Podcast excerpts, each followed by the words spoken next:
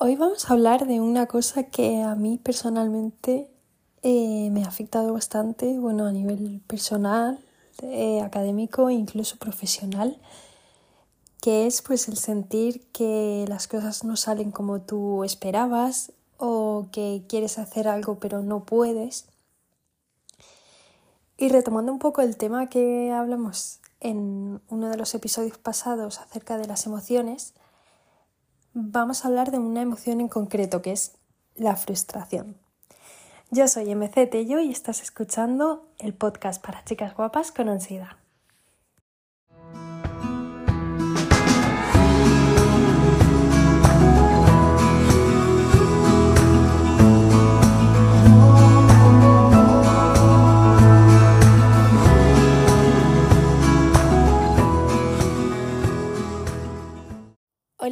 Y bienvenidos y bienvenidas a este episodio número 6, donde vamos a hablar un poquito de ese sentimiento que se, que, que se te queda cuando pues, las cosas no salen como tú esperabas o querías que alguien hiciese algo y no lo hace. Y todo esto pues viene a ser lo que conocemos como frustración.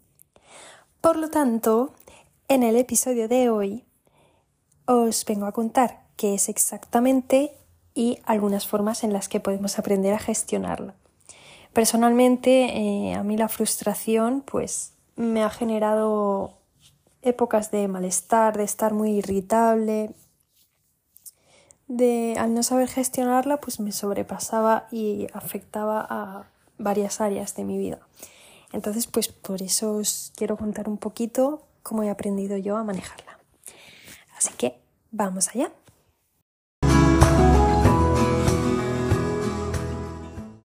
Bueno, pues como os he contado en la introducción, la frustración es ese sentimiento que se te queda cuando pues, las cosas no salen como tú esperabas o te enfrentas a una situación en la que te gustaría actuar pero no puedes hacerlo. Por esto se podría entender que es una emoción negativa, pero bueno, al final es una emoción más que tenemos que permitirnos sentir y dentro de unos límites, claro, porque al final la frustración, bueno, puede desencadenar mm, reacciones que no nos benefician en nada.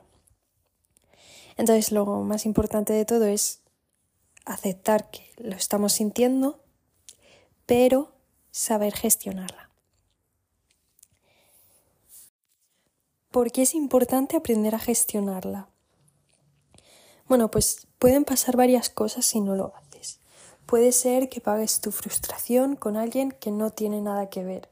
Por ejemplo, si tú estás frustrada con tu mejor amiga y luego le hablas mal a tu madre, al final estás siendo injusta o injusto con tu madre porque no tiene nada que ver. También puede ser que te afecte pues a lo que es tu salud mental, tu estabilidad emocional. El no saber gestionar la frustración pues puede hacer que descanses peor, te puede generar estrés o ansiedad. Puede ser también que se convierta en resentimiento, o sea, que te conviertas en una persona resentida simplemente pues porque te sientes frustrada, no sabes qué hacer con esa frustración y se va haciendo como una pelota cada vez más grande. Y también puede ser que te afecte pues a nivel profesional o que influya en tu capacidad de resolver ciertas situaciones.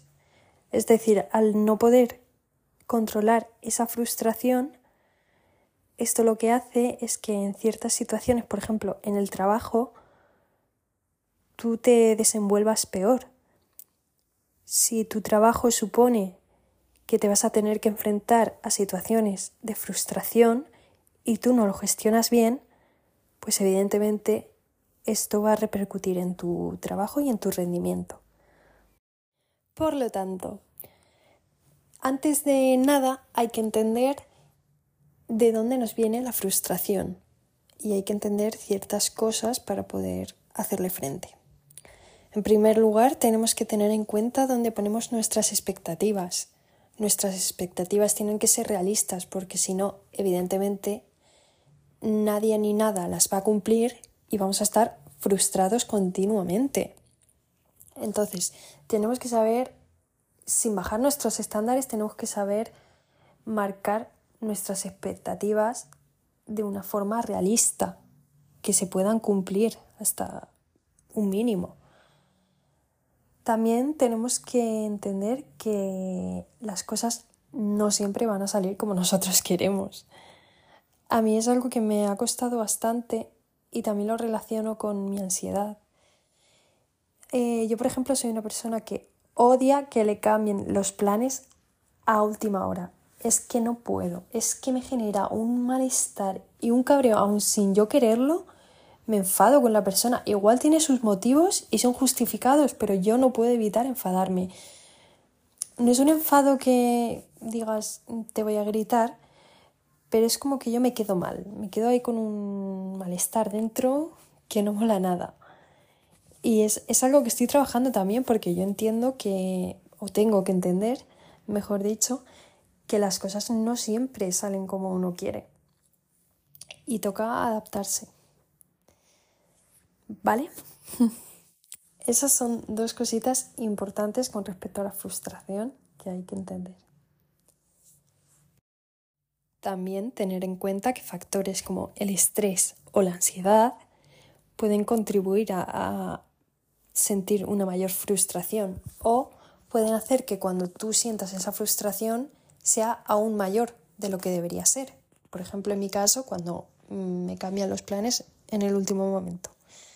Eso a una persona normal le molesta. A mí con mi ansiedad y mis cosas me molesta el doble. Entonces, aquí también entra un poco lo que es el autoconocimiento, ¿no? Tenemos que saber qué afecta a nuestras emociones y qué provoca en nosotros la frustración. Bien, entonces, si yo veo que me estoy sintiendo frustrada 24/7 o que me siento frustrada por cosas por las que bajo mi criterio no debería, ¿qué puedo hacer? Porque algo podré hacer.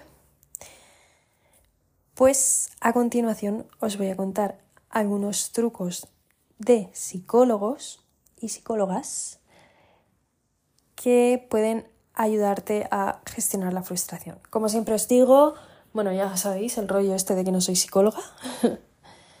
y, y también deciros que si veis que la frustración os afecta a niveles muy importantes o de manera muy seguida, yo recomendaría, sé que no es fácil siempre, pero en la medida de lo posible os recomendaría que buscaseis ayuda profesional, que trataseis de ir a terapia porque al final es como mejor os van a poder ayudar con el tema de la frustración.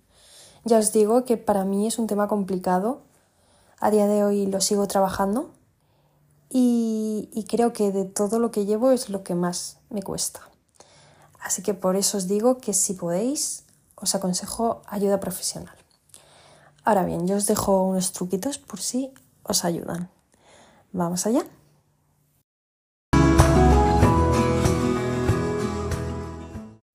Vale, vamos a empezar con una que os va a sonar súper típica y creo de hecho que es un consejo que yo os he dado en otros episodios. Y, y es la meditación. Mira, a mí antes cuando me decían haz meditación, haz meditación, yo decía que no, que eso me parece una chorrada, yo no me voy a sentar ahí, voy a cruzar las piernas y a respirar profundo, eso no sirve de nada. Pues me equivocaba. Mira, probé la meditación y qué cosa. O sea, increíble. ¿Por qué la meditación? Pues la meditación a mí me ha servido sobre todo para conectar con el momento y ser más, más consciente de mi, de mi entorno. También nos ayuda a centrarnos en nosotros mismos, en nuestra respiración, en la calma y os aseguro que parece una tontería, pero cuando acabéis de meditar os vais a sentir mucho más tranquilos. Conectáis más con la respiración y os aseguro que ayuda. Parece una tontería, pero además hay meditaciones súper sencillas y súper cortas que se trata simplemente de enfocarte en tu respiración.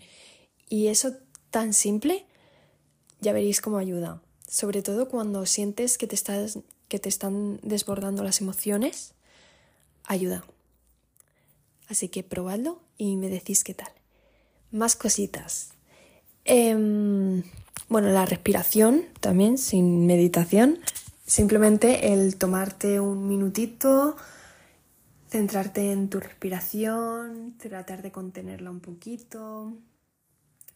Y, y también hacer un ejercicio como de imaginarte que cuando tú estás soltando el aire, estás dejando ir esa impotencia, esa frustración que sientes. De verdad que esto suena súper místico, pero es que funciona. y yo os lo puedo decir. Tú te tomas un minuto, te centras en respirar y te vas a sentir mucho más tranquilo. Otra cosita que suele venir también muy bien no ya solo con la frustración, sino con las emociones en general, con la ansiedad, con el estrés, que es el ejercicio físico, ya sea en el gimnasio o hacer algún tipo de ejercicio en casa. Nos ayuda, eh, bueno, aparte de por las hormonas que nos genera, eh, nos ayuda pues a liberar tensión, a desquitarnos un poquito de lo que llevamos. Nos ayuda también a ocupar la mente y así nos despejamos. Ya os digo, a mí de hecho ahora mismo mm, lo tengo que retomar. Pero antes me gustaba mucho ir al gimnasio, sobre todo por cómo me ayudaba a mí a nivel mental. Y también creo que es una forma de trabajar la disciplina, porque te, te obligas a ti mismo o a ti misma, por así decirlo, a cumplir con una rutina cada día y eso pues también hace que tú trabajes tu disciplina y tu compromiso. Más cositas. Comunicación. Mi palabra favorita del mundo mundial. Hablar ayuda muchísimo. El otro día leí una frase que decía, hablar sana. Y es que es verdad. O sea, es que no, no puede ser más verdad eso no solo nos ayuda a sentirnos mejor, que también, porque el hablar mm, es lo mejor que puedes hacer para soltar las emociones. También contribuye pues a mejorar la relación, porque si por ejemplo a ti te ha generado frustración algo que ha hecho la otra persona, pues tú debes de poder comunicárselo para que no se repita o para que se aclare la situación y así también tú poder sentirte mejor con esa frustración. Y el último consejito que yo os daría es la organización. Esto no influye tanto en el tema de la frustración, sino más en el estrés que puede causar esa frustración. Si tú te planificas bien y tienes como un orden claro a seguir, pues dejas menos espacio para el estrés, para este agobio y por lo tanto pues es menos probable que tú te sientas frustrado con cualquier cosa que pase. Siempre teniendo en cuenta que pueden surgir imprevistos y que las cosas no siempre van a salir como uno quiere. O sea, eso es una ley mm, universal. Que da igual cuánto planifiques algo, cuánto te organices, cuántos escenarios te imagines en tu cabeza, cuánto esperes que pase algo. O sea, mm, da lo mismo, porque el 80% de las veces las cosas van a salir como no te esperas. Así que, pues por eso es tan importante el aprender a gestionar esta frustración, porque en la vida nos vamos a encontrar muchísimas veces, de hecho la mayoría de veces, con situaciones que no esperábamos o con cosas que pasan como no queríamos que pasasen o que queremos hacer algo y no podemos. Y así toda la vida. Entonces pues hay que aprender a tomárselo con más calma.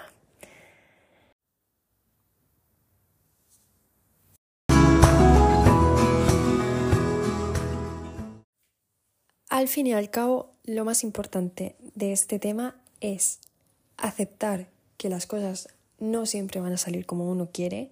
De hecho, el 90% de las veces no va a ser así y que cuando esto pase podamos estar preparados, tomárnoslo con calma, mm, tomarnos un respiro para un tiempo, para reflexionar con calma, poder adaptarnos a la situación también es importante. Y a raíz de esto, pues lo que nos echen, ya si nada sale como yo espero, no pasa nada, porque sé gestionar mi frustración. y nada, ya os digo que en mi experiencia personal es un tema que a día de hoy me sigue costando. Pero bueno, poquito a poco y con estas cosas que parecen súper simples, de verdad, pero ayudan un montón, yo he notado bastante diferencia.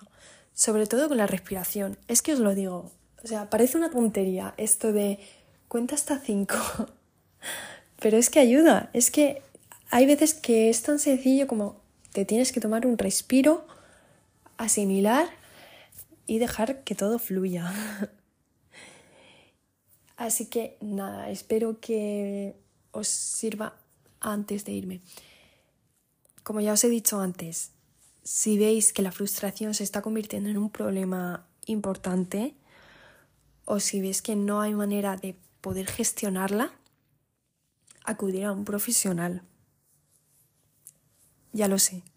Sé que eh, los psicólogos de la seguridad social van como van y sé que no todo el mundo se puede permitir un psicólogo. Lo sé. Por eso digo eh, en la medida que se pueda. Siempre digo que si no puedes ir al psicólogo, pues puedes leer libros, puedes ver podcasts de profesionales de la psicología, no esto. puedes informarte de diferentes maneras o incluso simplemente el hablar del tema con alguien cercano te puede ayudar también a ser un poquito más consciente de ti mismo o de ti misma y ver cómo lo puedes llevar. Y nada, pues muchísimas gracias por escucharme como siempre. Espero que os haya servido un poquito, os pueda servir. Y nos vemos la semana que viene. Chao.